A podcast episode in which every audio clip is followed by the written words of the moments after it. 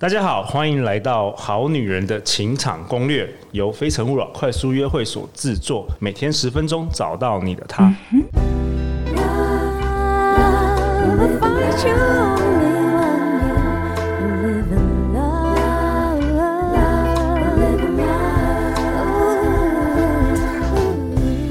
大家好，我是你们主持人陆队长。相信爱情，所以让我们在这里相聚，在爱情里成为更好的自己，遇见你的理想型。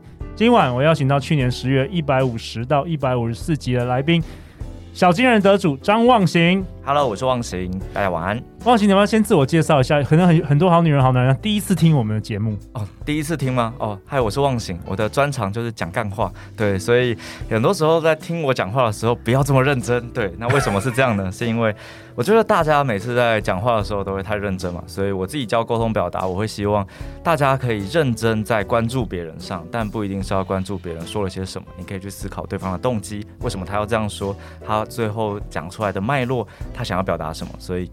这是我一直在做的事，所以如果你想要知道就是我到底在干嘛的话呢，欢迎你搜寻张望行，应该可以找得到我。嗯，每次张望行来，我都觉得很开心，因为我大部分都让你讲，我就觉得我只要做总结就好，我觉得轻松了蛮多。那我等一下讲少一点，不行不行。对，好了，那因为陆队长第二季想要做一些更新的尝试，所以陆队长想要邀请，其实我们过去有邀请蛮多的好女人，就直接来到现场。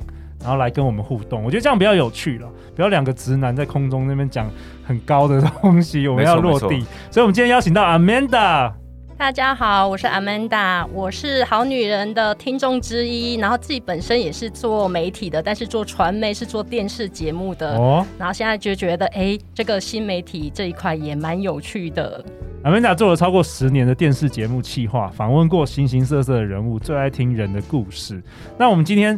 这一集的主题其实是由忘形老师提供的，嗯，没有共同兴趣还能交往吗？对，因为这个其实是很多人问呢，就是，嗯，这个共同兴趣可以有很多。我举个例子，像最多人问的就是，我男朋友都在打电动不理我。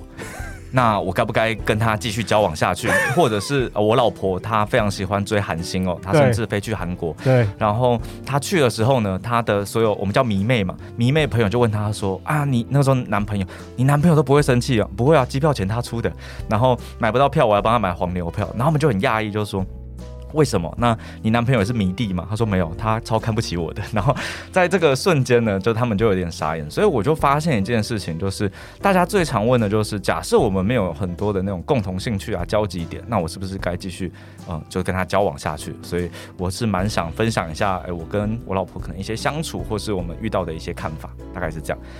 哦，所以我继续讲是不是？对，你就继续讲。我我看着哦，因为听众朋友看不到哈，然后陆队长就是跟我比赞，然后一直比继续，你知道吗？哦，真的继续。哦，这个钱哦也没领钱啊，这很难赚啊。拍谁拍谁？对，没有。然后然后等一下又要叫张忘形捐捐书出来。对对对对，没有问题，都捐，反正没有人买。不是不是。好，那我就继续讲了，就是呃，我自己常常。遇到这个问题是比较多啦，因为我发现我的女性读者好像稍微多一些，所以他们就会问说，嗯、呃，你因为我很常在我的粉砖上面写说，我平常都在打电动，他说你都在打电动，所以你也喜欢打电动，超爱打电动，okay. 超爱，对，要不是最近工作很忙，对我真的打爆，okay. 对，然后所以在这个过程里面，大家就会问说，哎，你打电动，你老婆都不会生气吗？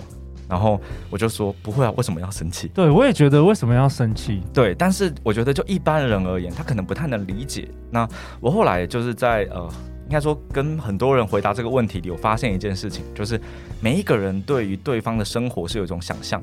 有，对，你你有你有一个有一个对有一个比较完美的想象。我我举个例哦，就是你老公每天要打电动，嗯，跟你老公一早起来就开始研究怎么泡咖啡。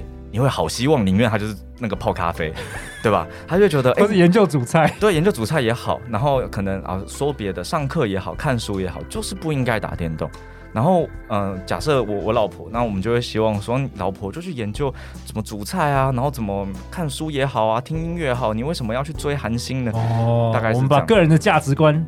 投射进去，对，所以其实我这几集大概都是讲同样的概念，就是价值观。就是我觉得在上一集，假设没有听，赶快去听这样子。就是上一集我没有讲到那个恋爱观，其实我觉得呃很多人都会很下意识的觉得全世界的观念都要跟我一样，真的，对，很多人都这样认为，真的。所以为什么没有共同兴趣就不能交往的原因，就是你跟我不一样，我怎么能跟你交往呢？哦，但我我我我必须老实说，我跟我老婆啊、呃，其实蛮不一样的。就是哦，举个例，我打电动嘛，然后。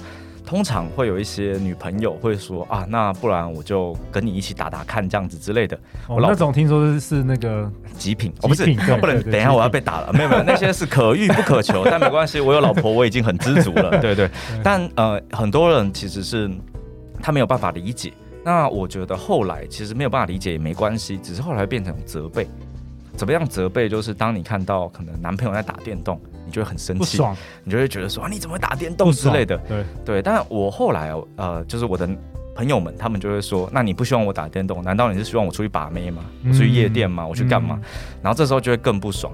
那我后来就发现一件非常有趣的事，哎、欸，这我必须老实说，就是呃，打电动这件事情啊，其实相对来讲是好控制的。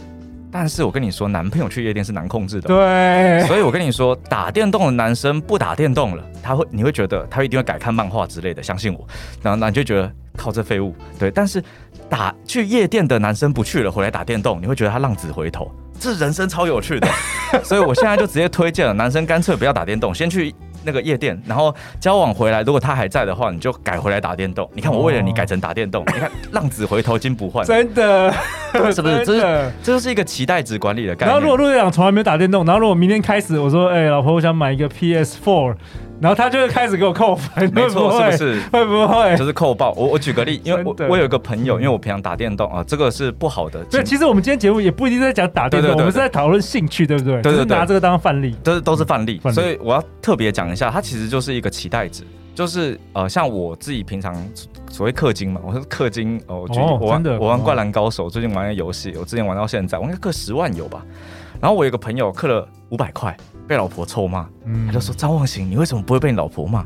我就说为什么要被骂？那我觉得回到这个问题，就是很多时候我们你用你自己的概念去控制他的时候，那其实在这个过程里面，你们的关系一定不顺遂，因为他做什么都不顺眼。只要跟你不一样，跟你想的不一样就不行。没错，所以你最常会遇到的就是，譬如你不要说打电动了，你就说睡觉好了，他就睡得比你晚，你就会觉得你这废物，你怎么还在睡觉？然后这时候你就会发现，其实不是因为两个人兴趣不同，而是因为我们尝试控制别人。所以为什么我刚刚一直讲那个打电动的例子？最大的原因就是，当你尝试去控制别人的时候，你就会越来越讨厌这个人。然后这个人其实也会越来越朝你不想要的地方去，很有道理，非常有趣。就是呃，我举个例，好像我我老爸老妈每天叫我念书，我死都不念。然后后来他们就发现呃没没救了这样，所以他们从来不要求我弟，我弟书念的超好。所以我后来就发现，你越想叫一个人做一件事的时候，他就会产生一种心态，就是那我不要，不要。对，所以我反而觉得，其实最重要的并不是两个人要有共同兴趣，而是你怎么样对他的生活产生兴趣。哦，我再讲一次哦，就是不是共同兴趣，嗯、是产生兴趣。我举例来说，如果嗯、呃、对方在打电动，或是像我老婆追剧，然后哦、呃、就是他在看韩星，我就会问他哦、呃、他们是做什么的，然后为什么这样，他觉得很兴奋的跟我解释。这时候如果我跟他说哦是哦，这时候是不是你感觉这两个人就再也不会讲话？然后我就会说哎、欸，我必须老实说，真的蛮帅。他说哎、欸、是不是？我跟你分享那个歌，我就去听嘛，听一听之后，他跟我解释那歌词的内容，哎、欸、我就觉得。很有趣，所以于是呢，我就我还甚至陪他去排那个电影票，超难排的，然后全部就只有我一个男生，他们一定觉得我是黄牛，你知道？但我当时就我真的陪我老婆去看，然后看完了之后出来，我就发现哇，他们好努力，我就说哇，就是他都说他的孩子们，哇，孩子们好努力这样子。然后在这个过程里面，其实我没有完全的参与，但是我明白他喜欢的是什么。然后我知道他把他的热情投注在哪里，所以对我来说，我觉得，与其你去阻止对方跟你的不同兴趣，你为什么不去思考他到底是为了什么投注大量的热情在这上面？嗯。而当他在跟你分享这些事的时候，就算你不想听。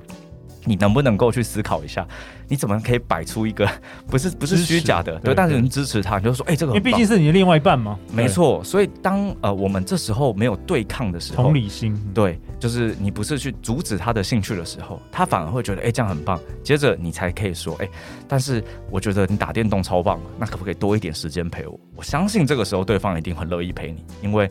他他在跟你对话的过程里，他有得到满足。但如果你在他打电动或者做别的事情的那一瞬间，告诉他说：“你可不可以不要做这件事？你就应该陪我。”那你会发现他被打断了，而且他被你攻击了。然后通常人被攻击的时候一定会反驳，所以他就会说：“不是啊，我做这件事情就是怎样怎样怎样怎样怎样。”接着你一定会，你也被攻击了嘛，你就会回应他说：“你看你。”居然为了这种事情跟我吵架，你们就没完没了。所以我觉得换个方式是，不管对方，当然了，呃，有些人会说赌博、抽烟、喝酒、吸毒这种，我相信各位好女人应该不会来信讲这种事情。那个比较极端了。对，对就是假设他在呃不影响呃正常生活，就是我举个例，你就是你说不要打电脑、追剧好了，你不要追个整天，然后隔天没办法去上班。我们不是在讲很极端，就是说什么沉迷于赌博啊，或是投资这种。对对对，就是对我来说，就是一个他把一些时间花在那里。那我觉得反而你们有些共同，不是共同的话题，就是呃，你需要有些话题的时候，我觉得你反而可以问问他，诶，你刚刚在做什么？那为什么这个要这样？那我相信每一个人，呃，兴趣就是他的热情嘛，他一定会很热心的跟你解释说，哦，这个是怎么样，那个是怎么样。你反而会看到他快乐的那个时候，那我觉得你不如去享受他跟你分享快乐的那个时间。所以对我来说，我觉得有没有共同兴趣这不太重要。但如果你不能去包容对方跟你的兴趣不一样，那很可能会对你们之间造成伤害。所以这是我每次回应的看法，大概是这样。很有道理。那 Amanda 呢？你怎么看？我自己的话，因为有碰过不同的异性朋友，或是哎，甚至交往过男朋友，他可能哎，他的生活领域就是这一方面的。像我之前有就是有是足球员的足球教练的男朋友，然后那时候我想说，哎，这一块我完全不懂，我只知道哎。射门哎、就进分这样的，所以可是我想说，哎、我也想了解这一块，因为毕竟他一个呃，他伴着他这个人那么长的时间呢，所以我还开始去想说，就有点是呃气话上脑，或者是哎、就开始想说，哎、那我什么可以聊？我想说，哎、那什么是叫帽子戏法什么的？就就是我会初步的呃有一些切入点，看我自己有没有对这有没有兴趣。对，或者哪部分的可以参与，但后来觉得，哎，可能我真的无法到那么专业怎样的时候，哎，我可能到哪个部分可以陪伴，那其他部分我就转而做我自己的事情。嗯，对对。然后，但只是说，哎，他不能是说把他的什么精神气力全都投注在这边。像我一个，我一个表妹，她的那时候男朋友就过于沉迷电动，就是她跟他去找他的时候，因为他还特别每次就从台北到台中找他，就他很多时间就从早到晚都在打电动，他说我肚子饿了，他就说等一下再吃。然后已经过中午到晚上了，后来就是变成男朋友的朋友带我表妹去吃饭，之后那个我表妹就跟他朋友在一起了。对，对，就是一个是在乎感，就是哎、欸，为了你，我们做哪部分的呃，不能说让步，就我们沟通协调这部分，对啊，嗯，对。那我也我也陆队长，我自己分享我的看法，就是。呃，我觉得这一题嘛，没有共同兴趣还能交往吗？我也是觉得是可以。我觉得有没有共同兴趣是一个加分，但是就是一个 nice to have。但是我有，我觉得什么是 must have 呢？就是就是你的价值观，就是人家说三观、世界观、价值观、人生观。那这个是什么意思呢？就是说。就是你去看一个人去投资他的时间跟钱在哪一部分，那代表他重视的是什么？举例来说，比如说有些人，你如果觉得坐计程车是浪费钱，那另外一个人他觉得时间比金钱重要，这很明显就是价值观不一样。因为兴趣是可以培养的，对不对？我们有时候二十岁的时候喜欢这个，三十岁喜欢这个，兴趣是可以培养的，但价值观通常比较难改变。我认为。你如果是八十二十法则，你要找那个价值观比较相近的，比如说有些人就像忘形跟陆队长，我们觉得买书，我们觉得上课是投资自己。世界上有百分之八十九十的人可能认为这辈子就从来不想要看书，不想要上课。没错，那就是价值观不一样。那也不代表谁比较好或不好，就是不适合。那如果你跟价值观不同的人相处在一起，对于长期关系是非常伤的，因为你们对方不理解对方的世界。没错，这是我自己的，所以我觉得讨论兴趣这个是比较小的事情，我觉得应该拉大拉高一点。我们讨论价值观，因为其实打电动也是一个价值观呐、啊。你到底一天打一个小时，或是一直沉迷，那也是价值观不一样。我我刚刚听阿曼达讲那个概念啊，就很好理解，就是。对于很多人来讲，为什么之所以你讨厌男朋友打电动，不是你讨厌他打电动，是因为他都在打电动不理你，对吗？我觉得这才是重点。所以为什么每一次我说要回答一个问题，最重要的不是那个问题本身，是它的核心点是什么？嗯，所以意思也就是在对方的价值排序里面，电动永远高于你。对吗？所以其实你在意的是这件事情，然后所以每一次我觉得大家来问问题的时候，你可以思考，就是我男朋友、我女朋友怎么样怎么样的时候，你可以重新思考，其实你只是你们去对焦一下你们彼此的价值排序，到底什么东西是被你们放在最前面的？而当你们两个的价值排序不太一样的时候，你们就会产生冲突。这是我觉得最不能交往的点。所以我觉得，即便是你可能再换一个，但是你没有找到价值观一样的，你一定又会因为其他的部分没有办法跟他继续相处。所以我会。觉得非常同意哦，就陆队长说的，最重要的还是那个价值观。所以当呃你在跟对方相处的时候，你一定要想一件事啊，就是我自己遇过很多人，我都用一个比喻叫做，你养狗了就有狗的好处。但你不能要求狗跟猫一样，你养狗，你就说带它出去尿尿要干嘛？但猫它就会自己解决，但猫就不太理你。当然了，也有例外，但是我觉得当你在跟这个人相处了之前，你可以去观察一下，到底你跟他的价值观一不一致。所以我个人啊，我先说这是我个人，我个人非常推崇暧昧期超长，就是你可以暧昧久一点，但是你可以去观察到底。这样子的人跟你的价值观是不是一样？我觉得你们可以再思考要不要再进入，而交往期长一些，你们再去思考到底要进入结婚。所以我觉得兴趣是个假议题，但是价值观是个你要去想一辈子的议题，大概是这样。那最好的当然是拥有差不多的价值观，然后又培养相同的兴趣。没错，没错，这个我们有看到蛮多情侣也是这样子。对对对，那这蛮有助于长期关系的。我我不是故意的，通常会问这个问题。